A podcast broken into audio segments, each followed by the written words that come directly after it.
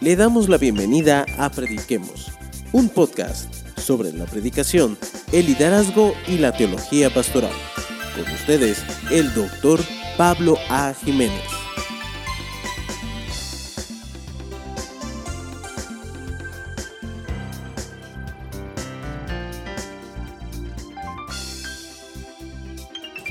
Les saludo en esta mañana y les doy las gracias por permitirme eh, dirigirme a ustedes para, para hablar sobre este tema.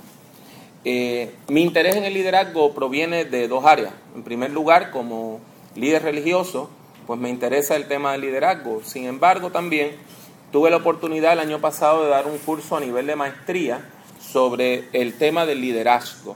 Y de ahí es que salen estas notas. Se supone que usted tenga una hoja suelta que tenga de alguna manera el resumen de la conferencia. Vamos a tener una presentación eh, electrónica en el sistema PowerPoint y quiero llamar su atención a lo siguiente. Vea que debajo de mi nombre en la primera eh, diapositiva usted tiene una dirección electrónica, drpablojiménez.com. Yo tengo un website que se llama predicar.org. Si usted marca ese, ahora le redirige a este otro drpablojiménez.com. Del mismo modo, quiero indicarles que allí hay una, una página dentro del website que se llama la página de liderazgo. Y allí hay varios documentos que le pueden servir de alguna ayuda, aunque vuelvo y les repito, yo casi siempre ataco el tema desde el punto de vista religioso. Ahora bien, quiero indicarles que en la columna que yo escribo para el nuevo día, que se llama Vicios, Virtudes y Valores, es una columna cibernética, es una columna de Internet. Eh, uno de los temas que tocamos recurrentemente es el tema del liderazgo. Y ahí pueden encontrar alguna que otra información también.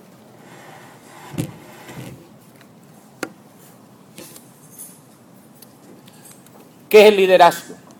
Comenzamos indicando que el liderazgo se ha convertido en uno de los temas más importantes que se toca hoy en varias ramas del saber. Por ejemplo, en la industria, en el comercio, se toca el tema del liderazgo. En el campo de la educación también se toma en cuenta este tema. Y en varias otras áreas del saber de la sociedad contemporánea, el tema del liderazgo se ha convertido en un tema recurrente. Desde el punto de vista del discurso religioso, y de la reflexión pastoral, también el tema del liderazgo se ha vuelto sumamente importante. Por lo tanto, lo que vamos a hacer hoy es tratar de definir el tema del liderazgo y de ver algunas características básicas del mismo. Comenzamos con la definición. Y lo primero que encontramos es un problema de método, un problema metodológico. ¿Cómo vamos a acercarnos a este tema. Y hay cuatro distintas vertientes, cuatro distintas formas o modalidades que la mayor parte de los libros y artículos, ensayos de la literatura que trata este tema toman uno de esos cuatro caminos. Por ejemplo, algunos libros se enfocan en la persona que dirige. Entonces ahí usted ve libros que enfocan en el líder, en el carácter del líder, los valores del líder, las características del líder. Sin embargo, hay otro acercamiento y es que hay libros que lo que enfocan es en la posición. Por ejemplo, si usted va a ser eh, director, si usted va a ser eh, asistente administrativo, si usted va a ser pastor, cuáles son las características que debe tener esa persona, la persona que ocupa ese puesto. En tercer lugar, uno de los temas más importantes es el tema de la influencia del líder. Es casi imposible usted tratar este tema sin ver los escritos de John Maxwell. Ayer yo estaba en una farmacia en una farmacia, de esas megafarmacias que hay ahora, y encontré todo un estante de libros con más de 12 títulos de John Maxwell. Y su libro más importante se llama Las 21 leyes irrefutables del liderazgo.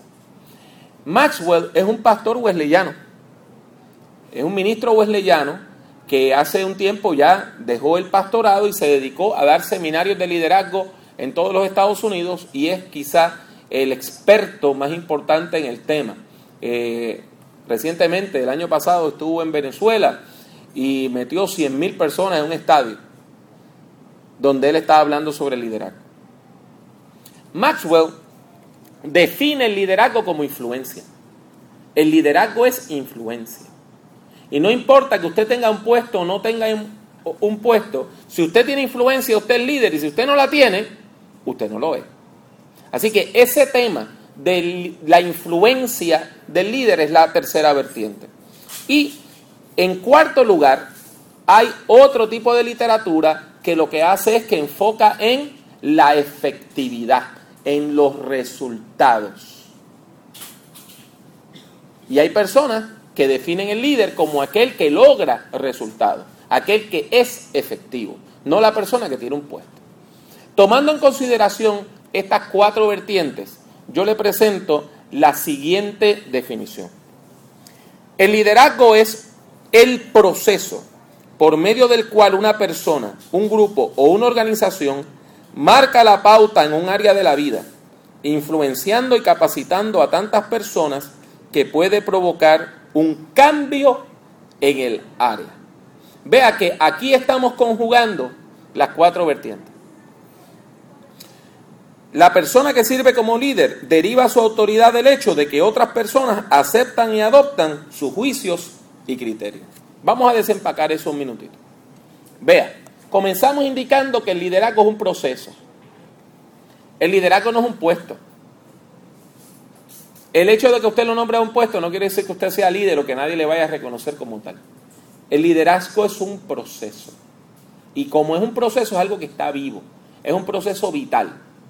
Ahora, ¿de qué es ese proceso? Es un proceso por medio del cual una persona, un grupo o una organización, un grupo puede ser líder, una organización puede ser líder, una persona puede ser líder. Marca la pauta, va al frente, va abriendo camino, va indicando cuál es la tendencia. Y entonces, mientras marca la pauta en un área de la vida, va influenciando. ¿Ven la influencia de Maxwell? La, va influenciando. Pero no solamente basta influenciar. El verdadero líder capacita otros líderes. El verdadero líder crea otros líderes. El verdadero líder adiestra a otros líderes. Del mismo modo que un árbol de aguacate da aguacate y no da toronja. Pues cuando un líder se multiplica, crea líderes. Es así de sencillo. Una persona que no crea líderes no es un líder. Una persona que está al mando de una compañía y lo que hace es que le quita el liderazgo, la agencia, la chispa a todo el mundo y convierte a todo el mundo en gente que lo único que sabe es decir sí, como usted quiera, no es un líder. Porque no está creando líderes. Entonces, esa influencia y capacitación es tal que provoca cambios en el área. Hace que otras personas, imitando su ejemplo o en respuesta a su ejemplo, empiecen a cambiar su manera de actuar. ¿Lo vieron? Por lo tanto, vea que estamos tomando los cuatro, los cuatro temas. Hablamos de la persona o entidad, Hablamos de la posición, indicando que lo importante es el proceso. Hablamos de la influencia y hablamos también de los resultados observables. Ahora, ese segundo punto que está en esta diapositiva es bien importante. Si a usted nadie le reconoce como líder, usted no es un líder. Ahora, los verdaderos líderes, aunque no quieran ser líderes, la gente los reconoce como tales. Cuando usted es un líder natural, la gente en la organización que sea, sea una escuela, sea una iglesia, sea una industria, viene a donde usted y le dice, ¿y qué tú crees? ¿Y qué vamos a hacer? Dice, pero si yo no soy el jefe, sí, yo sé que tú no eres jefe, pero ¿qué vamos a hacer? Porque la gente le reconoce a usted como líder. Y es la gente quien le reconoce. Es la gente quien ve su liderazgo. Eso a veces trae conflicto. Porque a veces nosotros tenemos una persona que tiene un puesto de director de tal cosa y hay alguien que está en la estructura de la organización, en el organigrama, debajo de esa persona, pero esa persona sí es un líder y el que está ocupando el puesto no lo es. Todo el mundo va al segundo al mando, al tercer al mando, al que es un líder de verdad, y después le dicen, mira, yo sé que tú no tienes el puesto, pero si yo voy donde aquel, esto no se hace. Si vengo donde ti, esto se va a hacer. Y es importante que usted aprecie cuando la gente hace eso y le reconoce a usted como líder. ¿Cuáles son las tareas primordiales de una persona que sirve como líder? En primer lugar, le da sentido de dirección a la organización. Un líder dice, ¿para dónde es para adelante? Hay personas que no saben para dónde es para adelante. Están caminando, creen que van para adelante y van para atrás. O se están moviendo de lado en vez de avanzar, están retrocediendo o quedándose en el mismo lugar. El líder sabe dónde es el futuro, qué es el progreso, para dónde hay sentido de dirección. Y por eso el líder o la líder le da sentido de dirección a la organización. Segundo lugar, hay, un, hay una palabra que en sí viene del campo religioso, que es la palabra visión. Y esta palabra se ha convertido en parte integral de todos los libros que hablan sobre liderazgo. Y es que hay que tener visión. El líder da visión. El líder tiene una visión global que le permite procurar el bienestar de la organización. Un líder ve algo y ve el potencial de algo. Ve una persona y ve el potencial de esa persona. A veces un líder va donde alguien y le dice, tú sabes que tú tienes potencial para hacer esto o lo otro. Y usted nunca ha pensado en eso. Pero el líder reconoce en usted un potencial. Y le da a usted un sentido de dirección y de visión. Tercer lugar, los líderes también tienen que implantar procesos tanto administrativos como interpersonales que sean efectivos y que ayuden al bienestar de la organización. Un líder no desestabiliza, un líder estabiliza. Algo que no está aquí en la diapositiva, pero que yo le voy a pedir que usted lo anote, es lo siguiente. Las organizaciones toman la pauta de sus líderes. No me entendieron. Déjeme volvérselo a decir. Si hay una crisis y el líder se mantiene en calma ante la crisis, la organización se calma.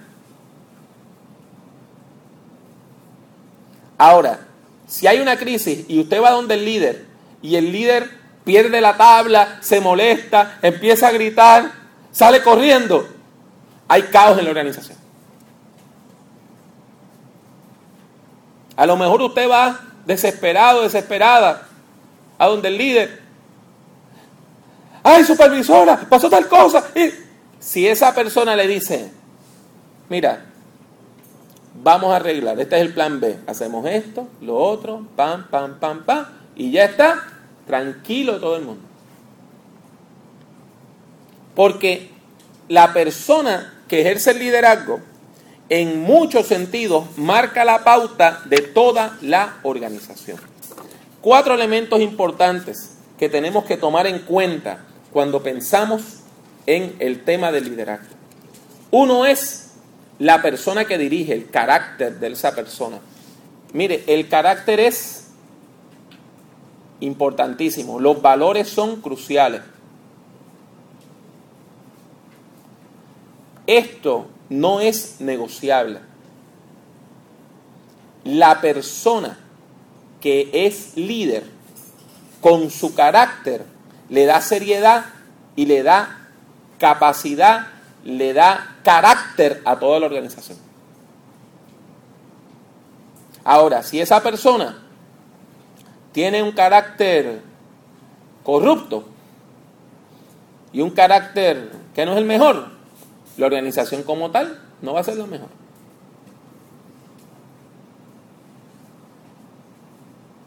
Déjeme tomar un ejemplo bien sencillo. Hace muchos años, mi esposa trabajaba aquí en una compañía grande en Puerto Rico. Y esa compañía tenía varias sucursales. Y yo le dije, aquí lo que hay es un ambiente de hostigamiento sexual en todas estas sucursales. Eso es lo que hay. Ella me decía, no, no, es que ellos son así. Deja que vivamos en Estados Unidos un tiempo. Y tú te vas a dar cuenta de la diferencia. Seis meses después de ella estar trabajando en Estados Unidos, me dice, ahora yo entiendo lo que tú me querías decir. Si el líder, si el líder, el supervisor, el administrador, el manager, es el primero que está diciendo a una empleada, eh, comentándole sobre su forma de ser, sobre sus piernas, sobre cómo te queda esta falda, diciéndole frasecitas de cariño, diciéndole chistes insinuantes, y él es el jefe, pues ¿qué es lo que va a pasar? Va a haber, va a permear un ambiente de hostigamiento sexual en toda la organización. Ahora, si la persona que está al mando no permite esas cosas y pone mano dura y impone un ambiente de respeto en toda la organización, usted va a ver ese ambiente de respeto. O sea, el carácter del líder es crucial. Segundo, la relación entre la persona que dirige y sus seguidores. Tiene que haber una relación de empatía, de respeto, que usted sepa que puede ir a hablar con esa persona, que si tiene un problema puede comentárselo sin que lo corran, sin que lo echen del trabajo. Tercer lugar, la tarea es importantísima. Hay organizaciones que han perdido su sentido. Y la gente está en la organización para preservar la organización, para preservar su trabajo y no para cumplir una tarea. Eso a usted le ha pasado, ¿verdad? Usted llama a una de estas líneas de ayuda al consumidor y lo menos que recibe es ayuda. Recibe un montón de excusas, recibe un montón de acusaciones y finalmente le dice, mire, pues si no quiere el servicio, de de baja. Y se le olvida a esa gente que ellos están ahí para servir al consumidor. No para que usted sea maltratado o maltratada y finalmente diga, bueno, pues me voy con otra compañía, con otro servicio. Hay compañías, hay instituciones, aún hay iglesias que han perdido de vista ¿Cuál es la tarea? en cuarto lugar, la influencia. La influencia es bien importante. Hay organizaciones que no tienen creatividad, que lo único que hacen es imitar a otras personas. Nunca marcan una pauta, nunca van al frente. No tienen influencia alguna. No tienen influencia alguna. Y hay personas que no tienen ningún puesto, ningún puesto. Y a la hora de buscar asesoría, todo el mundo lo llama. Oye, ¿qué tú crees de esto? Porque la persona tiene influencia. Y estos cuatro puntos, la persona que dirige, la relación con los seguidores, la tarea y la influencia, son básicos para el liderazgo. Ahora, lo más importante es la visión. La persona que está al mando tiene que tener una visión. Cuando le digo a la persona que está al mando, no piense en el dueño de una compañía o la dueña de una empresa. Un profesor o una profesora tiene que tener una visión de qué quiere que ocurra al final de una clase. Parte importantísima es de una clase, cuando usted da una clase, cuando usted está trabajando como profesor o profesora, decir, al final de este curso, ustedes van a poder hacer tal cosa. Tener una visión y no solamente tenerla, comunicarla y que la gente salga de allí diciendo, yo voy a poder hacer tal cosa. Eso es crucial. Mire, la visión está unida a algo que se llama los valores. Y sabemos que Puerto Rico vive una crisis de valores. Aquí a lo bueno se le dice malo y a lo malo se le dice bueno. Aún en el trato personal usted lo ve. A mí me pasó algo bien interesante hace una semana. Le dije a usted, a una señora que es más o menos de mi edad, ¿se ofendió? ¿Por qué usted me trata de usted? Yo no soy una vieja. Sin embargo, salgo después y veo que hay una muchacha que llama a otra y le dice, mira, canto loca, ¿cómo tú estás? Entonces vea, cómo nosotros hemos tomado los valores y lo hemos puesto al revés. Decirle a usted a alguien que una expresión de respeto es malo. Ahora, decirle a loca a una amiga es de cariño. O sea, los insultos son cariño y las frases de respeto son insultos. Vivimos en un país donde los valores están al revés. Entonces, el líder, la líder, tiene que tener una visión. Y esa visión tiene que estar basada en los valores de la organización y tiene que transmitir los valores de la organización. A veces la gente no entiende la visión de un líder. Y el líder tiene que traducir esa visión. Le tiene que explicar a la gente cuál es el futuro. Le tiene que explicar a la gente qué es lo que se está construyendo. Mientras más claridad usted tenga en esa explicación, mientras más claridad usted tenga en la comunicación de la visión, más efectiva es la organización. Ahora, a veces la visión hay que segmentarla. Hay gente que no puede entender la visión global. Usted se la tiene que dar de a poquito. Explíquele la primera etapa, explíquele la segunda etapa, etc. Y otra cosa importante, los líderes motivan. Un líder que no motiva a nadie no es un líder, porque no tiene influencia. Los líderes motivan. Usted quiere imitar al líder, imitar sus características, imitar su forma de ser. Si es un líder que habla constantemente y tiene influencia, usted termina hasta usando la frase de ese líder. Vamos a hablar un poco sobre liderazgo y administración. Gente, en primer lugar, tiene que quedar claro que el liderazgo y la administración son dos cosas distintas, relacionadas, pero distintas. ¿Están conmigo hasta ahí? No es lo mismo y no se escribe igual. En ambos procesos se influencia un grupo. En ambos se buscan resultados. Ambos son necesarios. Sin embargo, el liderazgo se distingue de la administración en varias maneras. En primer lugar, la administración lo que trata es de responder a los problemas. El liderazgo trata de responder a los cambios en la cultura. No me está entendiendo. Déjeme volverse a explicar con un ejemplo.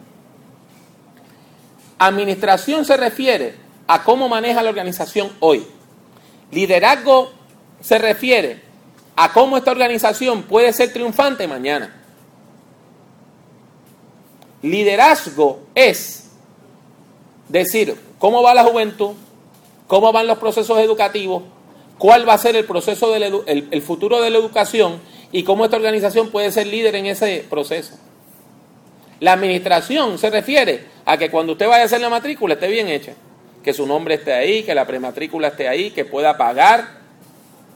O sea, la administración se refiere a cómo la organización funciona hoy, eficientemente. El liderazgo se refiere a cómo esta organización se proyecta al futuro. Y cómo en ese futuro esta organización va a funcionar de manera adecuada. La administración trata de que haya continuidad y orden.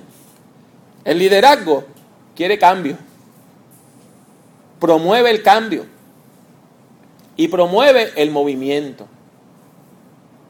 Una organización que sabe hacer las cosas bien hoy, pero no está pensando en el futuro, el año que viene cierra o en dos años quiebra. Porque el mundo está cambiando. Es importante que se entienda que los líderes no pueden tener miedo al cambio. Al contrario, el, el, líder efectivo maneja el cambio, responde al cambio y a veces lo provoca. A veces lo provoca para anticipar el futuro.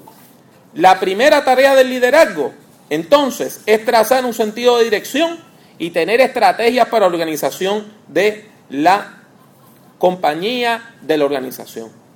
El liderazgo efectivo presenta una visión de futuro y no solamente le dice esta es la visión, sino que le dice estos son los pasos para alcanzar la visión. Y aquí quiero que usted distinga entre un soñador y un líder.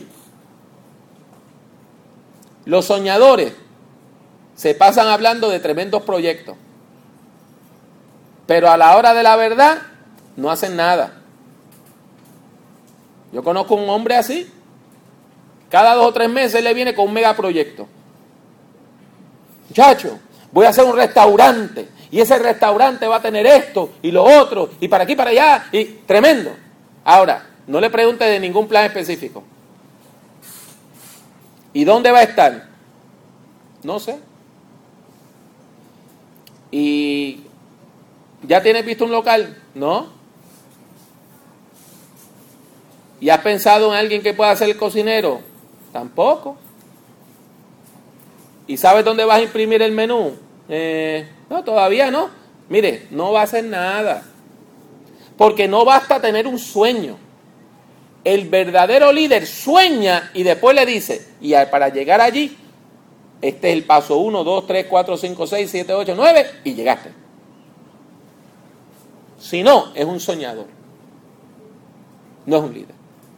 Ahora bien, tres funciones importantes de la administración. En primer lugar, la gente que administra son la cara de la organización. Son la cara de la organización.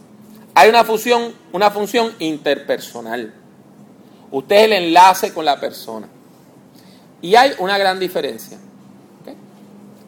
Eh, si usted llega a un escritorio, a un mostrador, o para decirlo en español puertorriqueño, un counter, y lo tienen esperando ocho minutos en lo que la persona hace su orden de almuerzo, o termina de contar un chiste, o está en el teléfono celular personal hablando con su pareja, o sencillamente está escribiendo sin hacerle caso,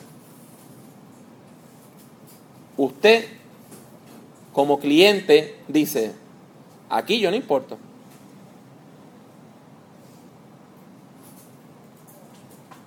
Si a usted le dicen, lo vamos a atender a la una, y son las tres y media, y no lo han atendido, y nadie se ha molestado en decirle por qué es tan tarde, usted no importa. O sea, la administración es importante porque la administración es la cara de la organización. Si usted va a hacer matrícula y sus papeles no aparecen y nadie le quiere dar la mano y cada vez que usted habla con un empleado le dice que está de break, usted dice, pues en esta organización yo no cuento. Por eso los líderes tienen que recalcar la importancia de ese primer contacto con la organización. Y que la administración sea efectiva. La otra cosa, la información. La información tiene que ser efectiva.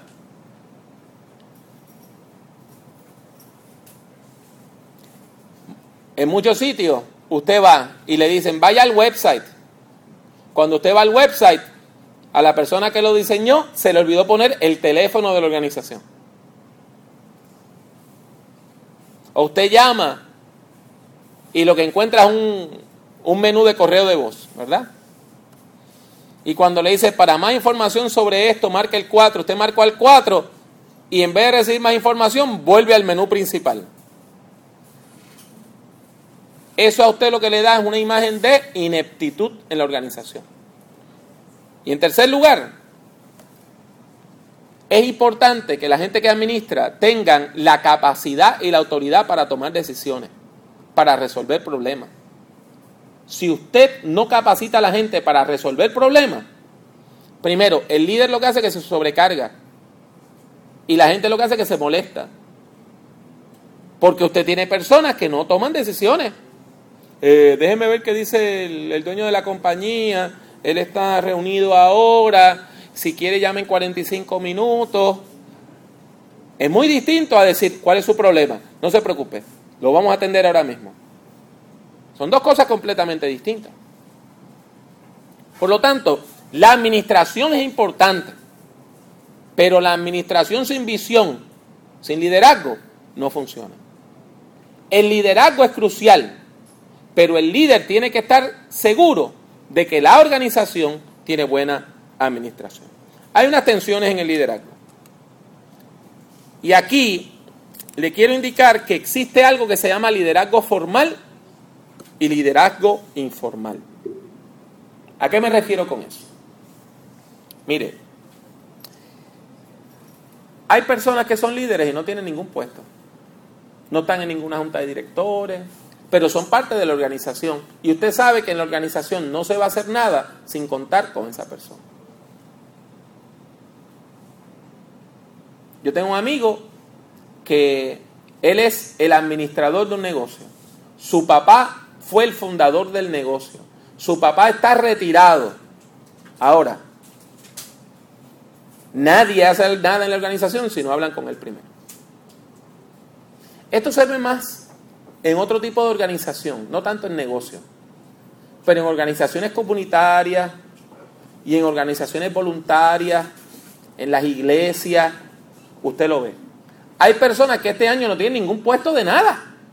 Ahora, esas personas son unos líderes naturales y todo el mundo quiere saber ¿Qué va a decir don fulano o doña fulana antes de ellos tomar una decisión? Por lo tanto, el liderazgo formal e informal es bien importante. Entonces, hablemos un poco acerca de las tensiones del líder. Mire, es importante que nosotros comprendamos que hay una, una tensión entre la persona que dirige y los procesos administrativos. Hay una tensión.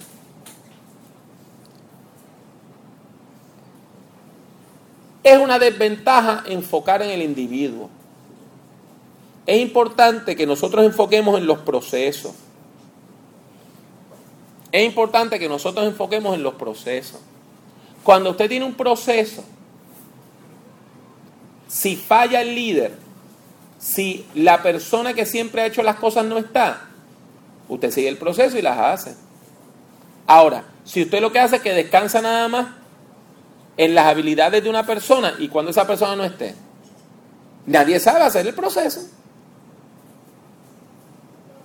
Por lo tanto, es crucial que nosotros, como líderes, desarrollemos procesos claros.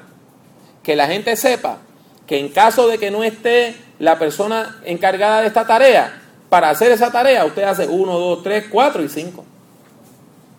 Porque si no, lo que va a pasar es que la gente va a estar buscando por teléfono cómo buscar en el día libre o en el día de la enfermedad a tal persona.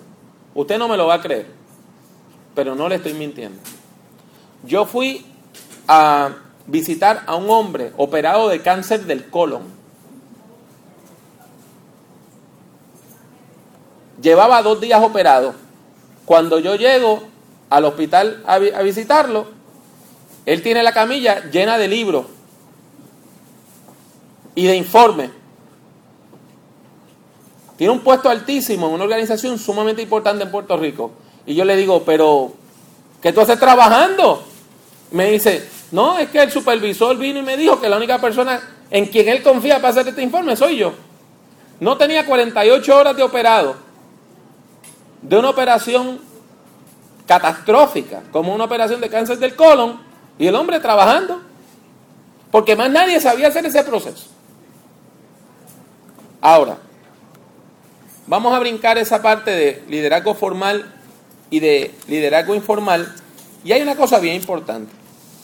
Yo no quiero sonar proselitista en este momento, pero sí quiero informarle que todos los libros de liderazgo contemporáneo afirman que las personas que tienen fe de alguna manera son líderes mucho más efectivos que aquellas personas que no tienen fe. ¿Me escucharon eso bien? ¿Y por qué es eso? Bien sencillo. Porque si un líder necesita tener visión y un sentido de futuro y un sentido de esperanza, pues una persona que tenga fe y una fe profunda y viva va a tener mayor entusiasmo por el futuro y mayor sentido de propósito que alguien que piensa que tan pronto usted murió, ahí se acabó el mundo.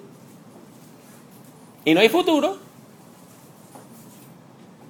Por lo tanto, usted va a notar que todos los libros de liderazgo tienen una base de fe. Hoy, todos los libros de liderazgo tienen una base de fe.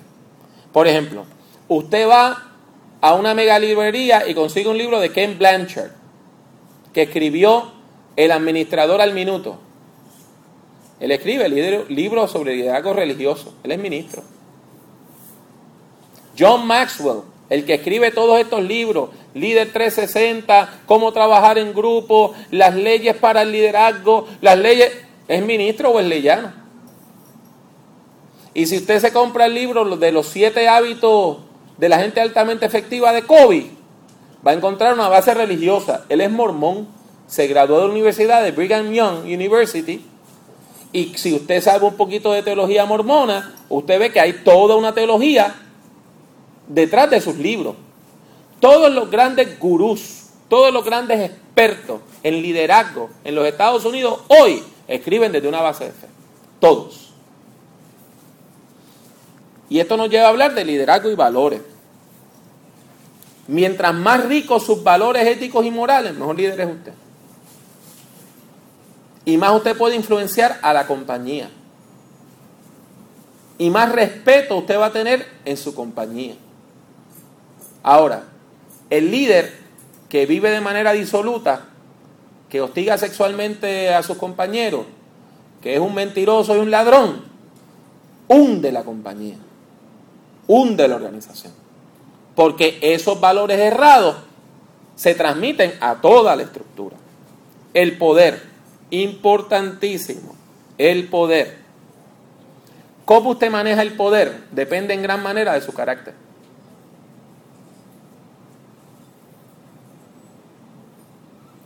Y los valores suyos van a orientar cómo usted maneja el poder. Las etapas del poder son las siguientes. La mayor parte de la gente no tiene poder alguno. Esa es la primera etapa. Su opinión no tiene ningún tipo de valor. Ahora, hay personas que ellos no tienen poder, pero conocen sí a gente que tiene poder.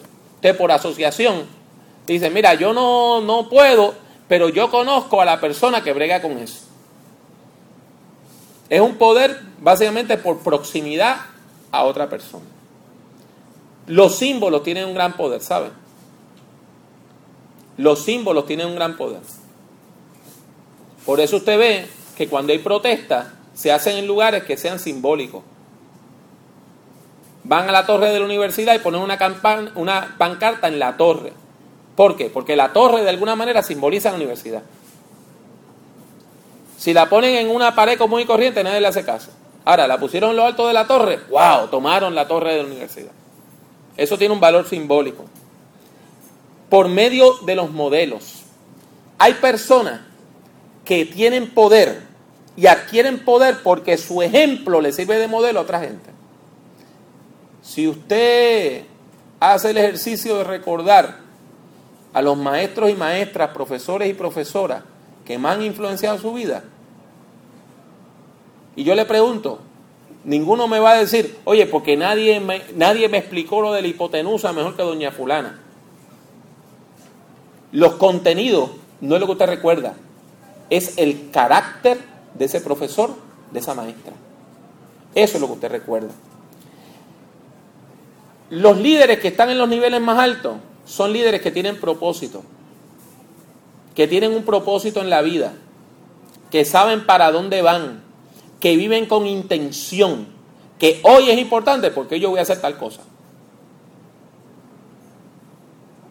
Y esas son la gente que le dan sentido de propósito a las organizaciones. Y finalmente, los líderes más altos y los líderes que nosotros vemos con, con mayor admiración son los líderes y las líderes que uno dice es una persona sabia, es una persona que tiene sabiduría. Ahora, vamos a considerar rápidamente, porque tenemos que terminar, los 10 elementos comunes que usted va a encontrar a todos los libros que hablan sobre liderazgo que usted puede encontrar hoy.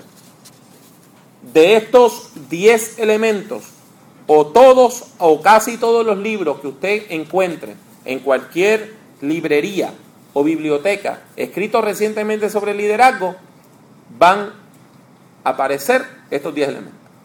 Primero, todos los libros todos los libros de liderazgo ahora afirman que todo el mundo tiene cierto potencial de liderazgo.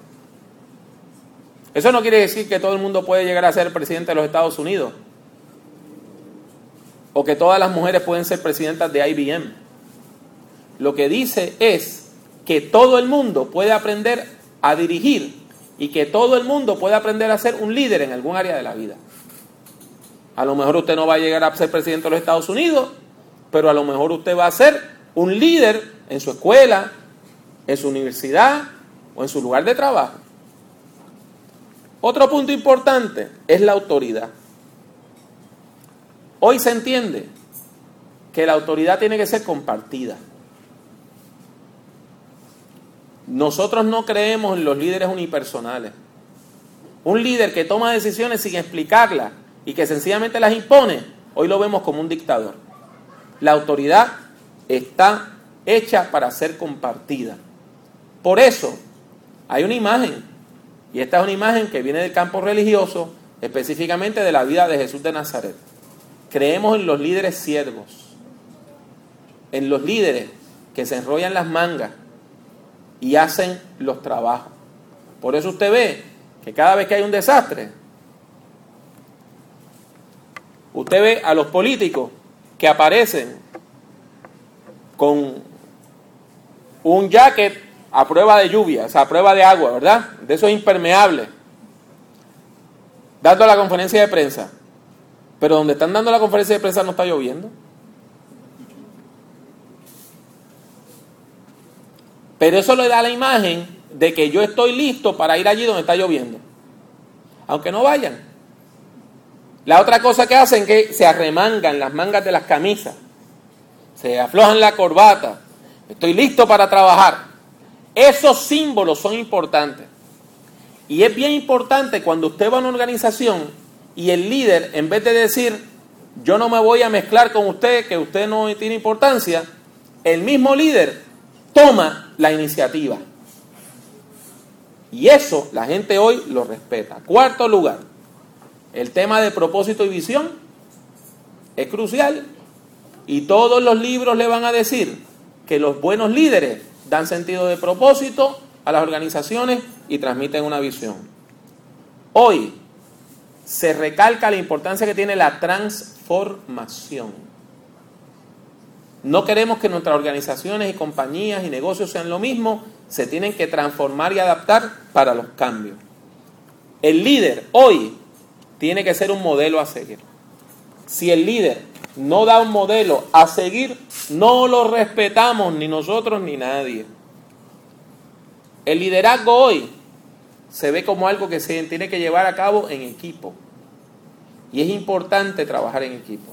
Yo sé que es difícil, porque siempre hay alguien que se recuesta y le cae todo el trabajo al que trabajó, al responsable. Y el vago, pues, trata de llevarse la nota a cambio, a costa del trabajo de los otros. Sin embargo, el trabajo en equipo es crucial, porque hoy la industria está tan y tan compleja que es muy difícil usted encontrar a alguien que sepa de todo. Así que usted va a necesitar un artista gráfico, un experto en redes y comunicación, una persona que le haga el audio y el video, y así por el estilo. O sea, necesitamos trabajar en equipo. El seguimiento es bien importante, bien importante, bien importante. Mire, el grupo tiene que tener interés en seguir al líder y el líder tiene que inspirar al grupo. Si no hay ese sentido de que la, esta es una persona que vale la pena seguir o imitar, la organización está en crisis. Los valores, las organizaciones tienen que transmitir valores, pero para eso tienen que discernir los primeros.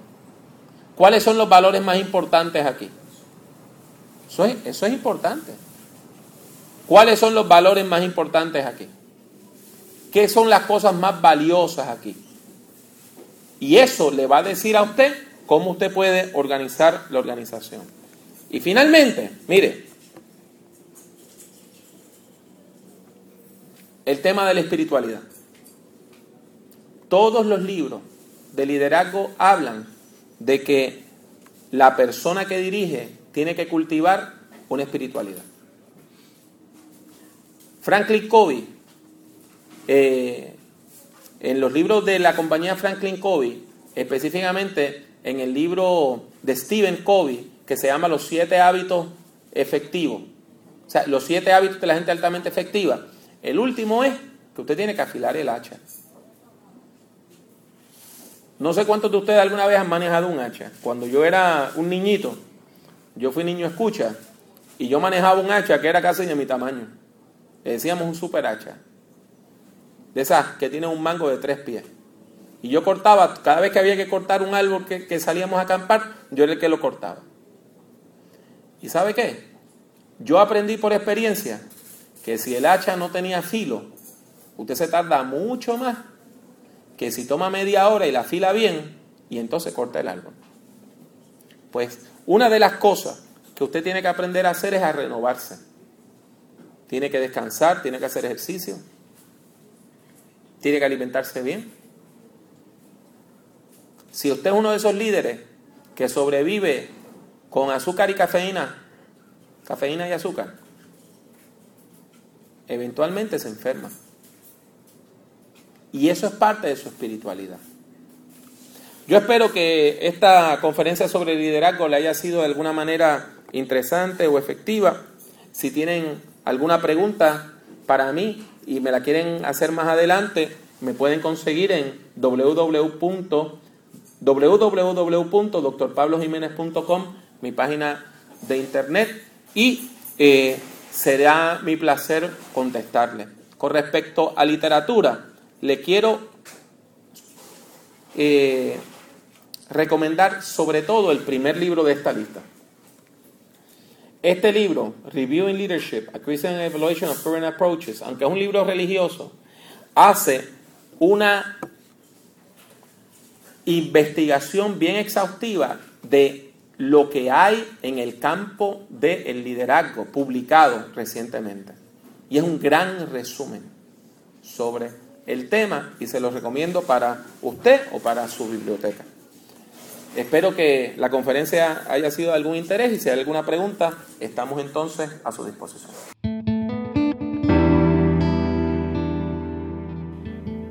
Gracias por escuchar Prediquemos. Puede encontrar otros escritos, audios y videos del Dr. Jiménez en su página personal www.drpablojiménez.com. siga al Dr. Jiménez en Twitter, Instagram y YouTube. Sintonice Prediquemos y comparta nuestros enlaces con sus amistades. Que Dios le bendiga mucho y que Dios le bendiga siempre.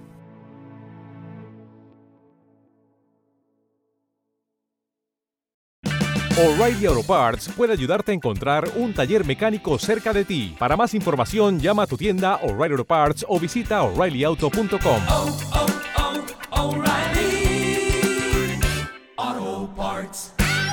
¿Te preocupas por tu familia? Entonces, ¿por qué darles solo huevos ordinarios cuando pueden disfrutar de lo mejor? Eggland's Best, los únicos huevos con ese delicioso sabor fresco de granja, además de la mejor nutrición, como 6 veces más vitamina D, 10 veces más vitamina E y 25% menos de grasa saturada que los huevos regulares, además de muchos otros nutrientes importantes. Así que, dales los mejores huevos. Eggland's Best, mejor sabor, mejor nutrición, mejores huevos.